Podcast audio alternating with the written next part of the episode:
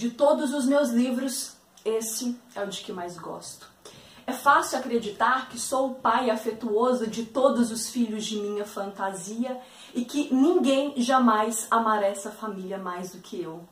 Mas, assim como muitos pais afetuosos, tenho dentro do meu coração um filho predileto. E seu nome é David Copperfield.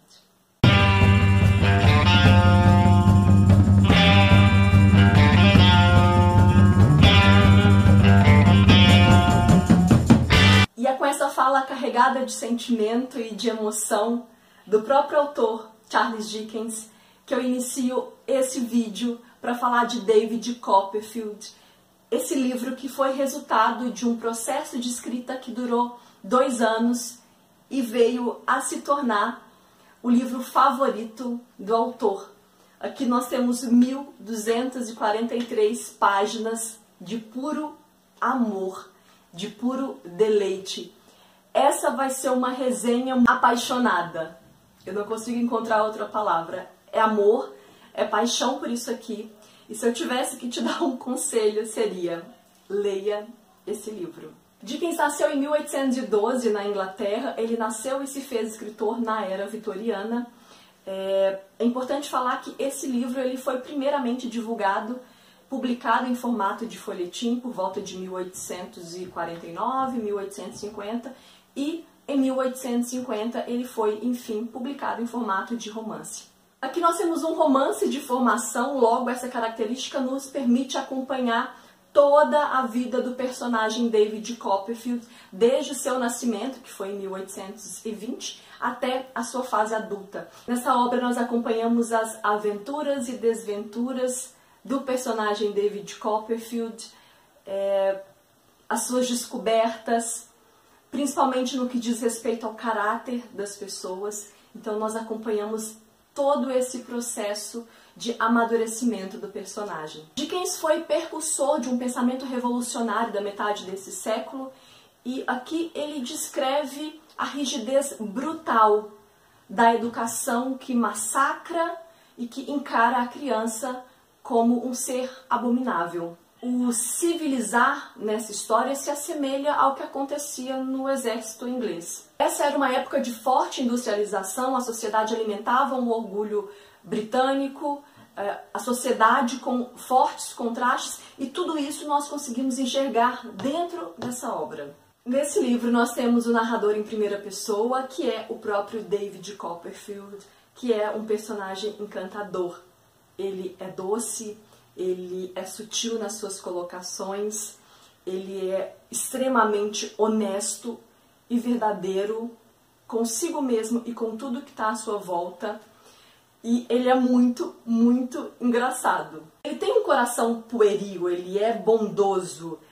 Ele é um personagem bonito, sabe? Assim, porque apesar de todas as dificuldades que ele enfrenta ao longo da sua vida, ele se mantém firme é, com o seu caráter e isso é algo bonito de verdade de se ver.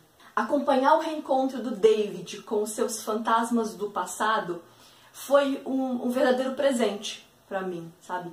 É, ele é o tipo de personagem que é impossível você não criar um vínculo porque você acompanha toda essa história desde o nascimento dele.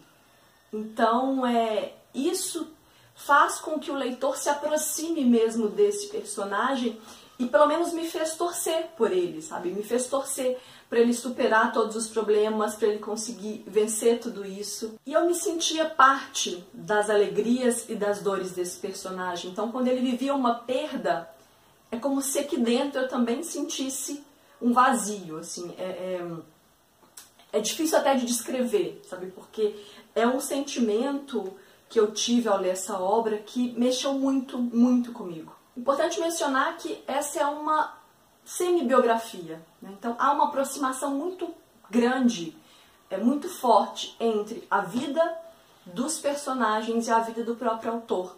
Por exemplo, o personagem David Copperfield ele teve que deixar a escola muito cedo para ir trabalhar. E o mesmo aconteceu com Dickens.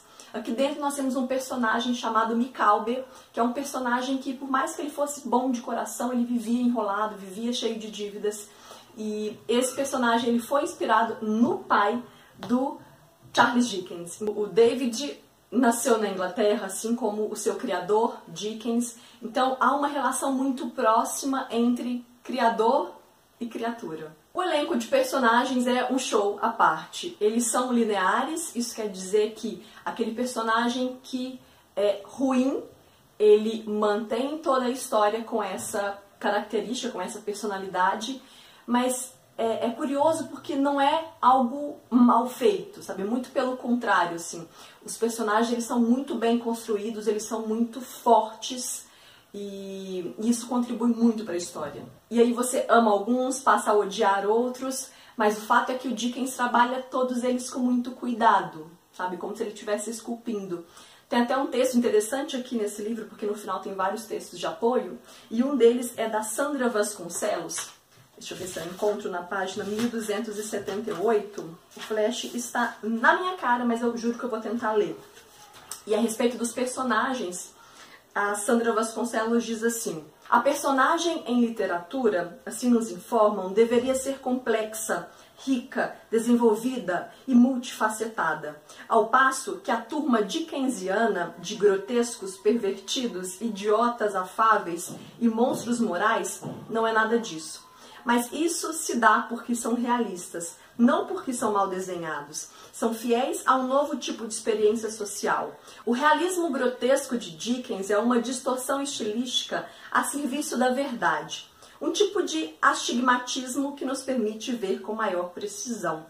Então, quer dizer, é aquela questão da linearidade que eu falei, mas em contrapartida, o Dickens ele traz uma humanização para esses personagens absurda, né? E isso não quer dizer que o texto é mal construído, de forma alguma. O texto é fluido, a narrativa não é complexa, mas a, o texto ele é também é, elegante e poético.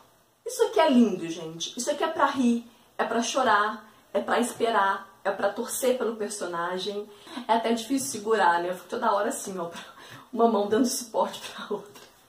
Mas se você tiver essa obra em casa, ou se você tiver a oportunidade de adquirir, de pegar em biblioteca, de baixar no Kindle, enfim, experimente, experimente. Esse é, sem sombra de dúvidas, um dos melhores livros da vida. Era uma resenha que eu estava devendo muito, mas cá estou eu pagando a minha promessa. Muita gente pediu esse vídeo, né? Inclusive a Lélia deixou um comentário pedindo, sugerindo esse vídeo. E eu estava com saudade de fazer resenhas. É, até a Jordânia comentou, né? Ai, saudade dessas resenhas, saudade desses vídeos. E eu também estava com muita saudade de gravar, de verdade, é muito bom é, parar para poder falar de uma obra que de certa forma foi especial, foi importante para mim e foi tão importante que eu quis compartilhar com vocês. Se você gostou desse vídeo, não esquece de clicar em gostei, deixa aqui nos comentários se você já leu, não leu, se você tem vontade de ler, se algo do que eu disse aqui fez sentido ou não para você. Quero lembrar que tá rolando sorteio de marcadores. Gente, no final do, da gravação, amém senhor, já terminei mesmo, não tem problema. Eu quero lembrar você que tá rolando sorteio de marcadores lá no Instagram, Nina e suas letras, então corre lá, ainda dá tempo de você participar. Um beijo e a gente se vê amanhã aqui no VIPS.